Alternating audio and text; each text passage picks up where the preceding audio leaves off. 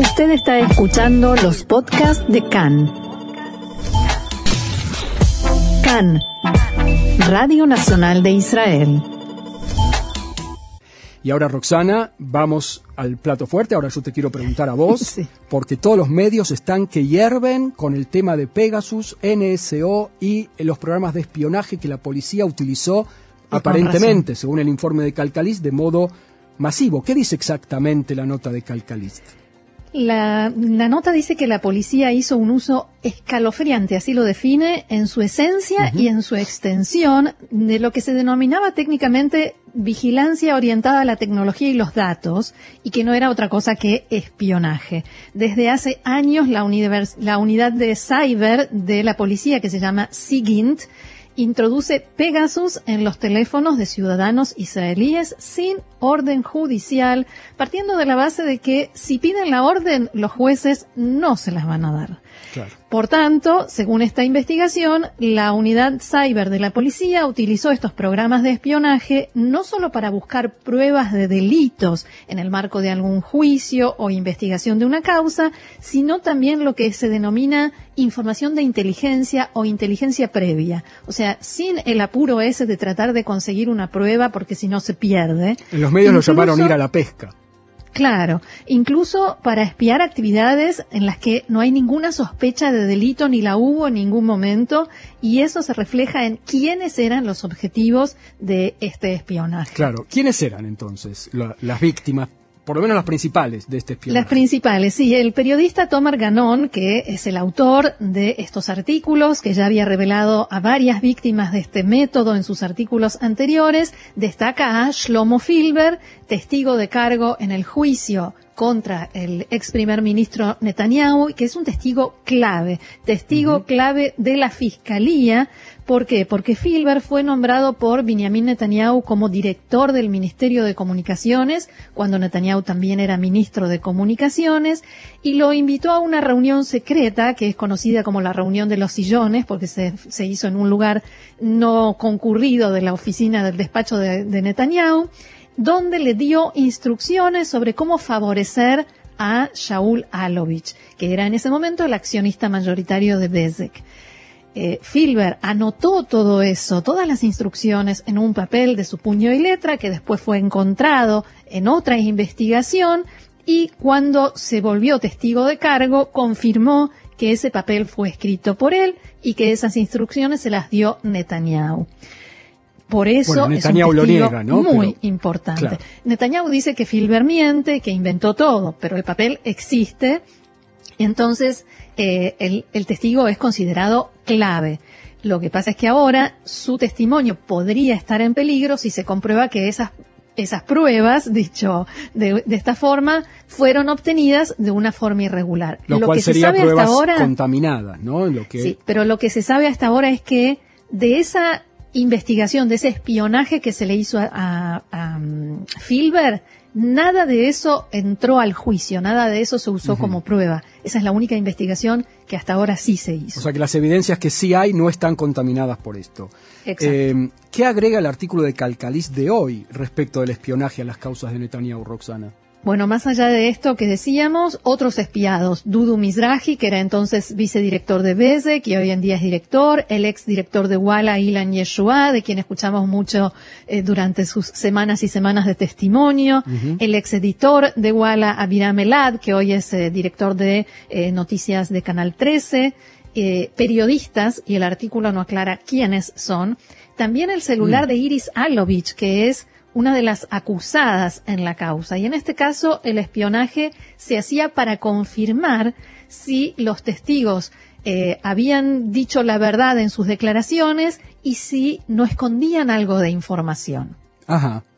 Bueno, ¿no, no estábamos nosotros en la lista? Eh, No sabemos, no sabemos porque los honor, periodistas casi. no están mencionados. eh, te pregunto, el, el hijo de Netanyahu, Avner Netanyahu, también estaba en la lista, ¿no?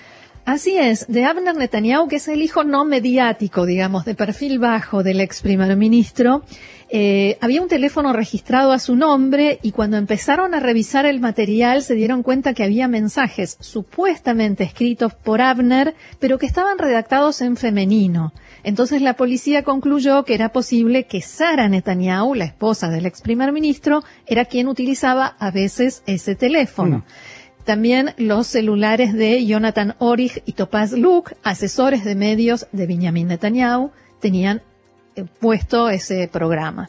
Volviendo a las víctimas, Roxana, más personas que fueron espiadas por el programa Pegasus.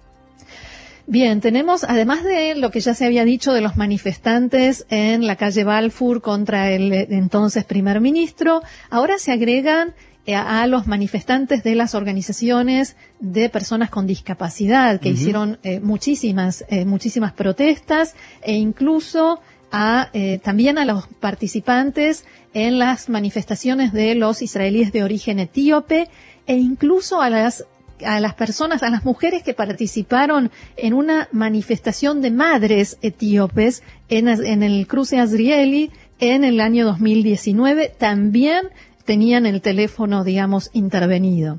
El argumento que usaban para espiarlos era poder... Es, raro. Claro, poder, el argumento, excusa, cada uno lo podrá llamar como quiera, era poder tener información previa para impedir cortes de rutas, para impedir cortes de calles centrales que después desbaratan todo el tráfico eh, de la ciudad, para evitar eh, hechos de violencia, para saber cuántas personas iban a participar en cada manifestación o si, como en el caso de las manifestaciones de las personas con discapacidad, iban a cortar, por ejemplo, las vías del tren, como solían hacer. ¿Qué otros nombres hay en el artículo? La intendente de Natania, Miriam Feierberg, y Oram Shimon, titular del Consejo Municipal de Mebasedet y Rami Levi, entre ellos había una causa. A Rami Levi lo conocemos todos, ¿no? el dueño de la cadena del El del supermercado. El del super. Yaakov Pérez, intendente de Kiryat Ata, Moti Sesón, intendente de Jolón, entre otros. ¿Y, esta, esta información cómo la justificaban? Bueno, como decía... Eh, para la usaban, ¿no?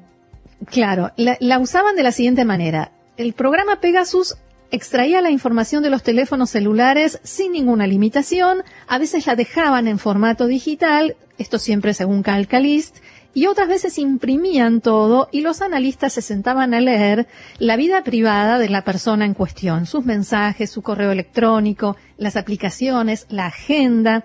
La información era transferida a las unidades de la policía, unidades de patrulla u otras según el caso, ¿no? Por ejemplo, cuando se tratara de manifestantes o quien estuviera investigando a un eh, intendente o a nadie, y generalmente la justificaban diciendo que provenía de una fuente externa, de lo que se llama como informante, que eh, se produce de una sola vez o informante eh, permanente o en forma fortuita. Decían, estábamos buscando esto, pero encontramos lo otro también. O sea, según la policía, ellos eran pasivos, recibían la información de fuentes ajenas a la institución. Eh, yo, en Israel se dice con el con la comida viene el apetito, ¿no? Esto eh, este uso se fue extendiendo más. No solo que se extendió, sino que también ascendió, por decirlo de algún modo, en la escala de a quienes espiaban. Por ejemplo, en una investigación por supuesta corrupción y amenazas para que la gente eh, se afilie al Likud en la industria aeronáutica, o sea, los, trabajadores, la unidad SIGINT espió al entonces presidente del Sindicato de Trabajadores Yair Katz, hijo del exministro Israel Katz. También hay casos, como decíamos, de espionaje a personas que no estaban bajo sospecha de ningún delito, como Keren Turner, la exdirectora del Ministerio de Transportes, y de Finanzas, y el anterior director, Shaiba Abad, la directora del Ministerio de Justicia, Emi Palmor, que mencionábamos al principio, que eh, ejerció esa función cuando Tzipi Livni y después Ayelet Shaked fueron ministras de Justicia. Eh, y también, como le informábamos antes, los abogados de Netanyahu y Alovich piden interrumpir del todo el juicio y ya hay políticos que exigen la nulidad de todo el proceso. La gran pregunta, Roxana, es ¿qué va a pasar con el juicio a Netanyahu? Bueno, como decíamos, hasta ahora lo que se sabía era esto de Filber, que el espionaje que se hizo a su teléfono no influye en la causa. Pero todas estas novedades que trae Calcalist son como una especie de terremoto que movió todo de su lugar. Pero lo que hay que decir es lo siguiente. En Israel no existe lo que en Estados Unidos se conoce como frutos del árbol envenenado. Lo que vemos en las series de televisión. Claro, yo siempre veo que si las pruebas no fueron bien, eh, si hay un allanamiento sin orden judicial, el tipo sale libre.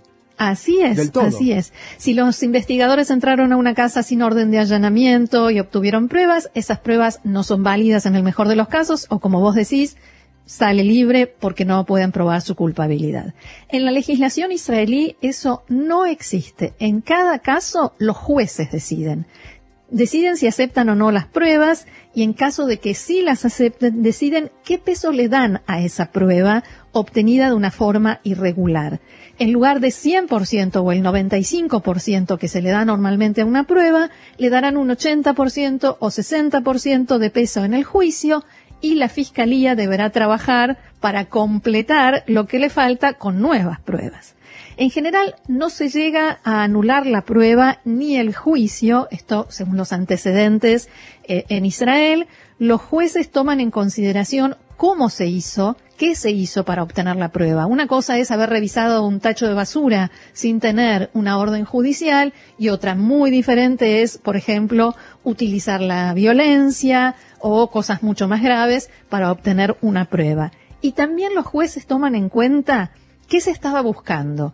Si se estaba buscando un asesino y esa era la oportunidad para obtener una prueba, es una cosa. Si estaban buscando a quién le chocó el auto a otro y le rompió un farol, entonces está mucho menos, digamos, valorado. En las causas incluidas en el juicio de Netanyahu se, subo, se sabe, como decíamos, que hubo eh, espionaje a personas involucradas. No se sabe hasta qué punto se obtuvieron pruebas con esas escuchas.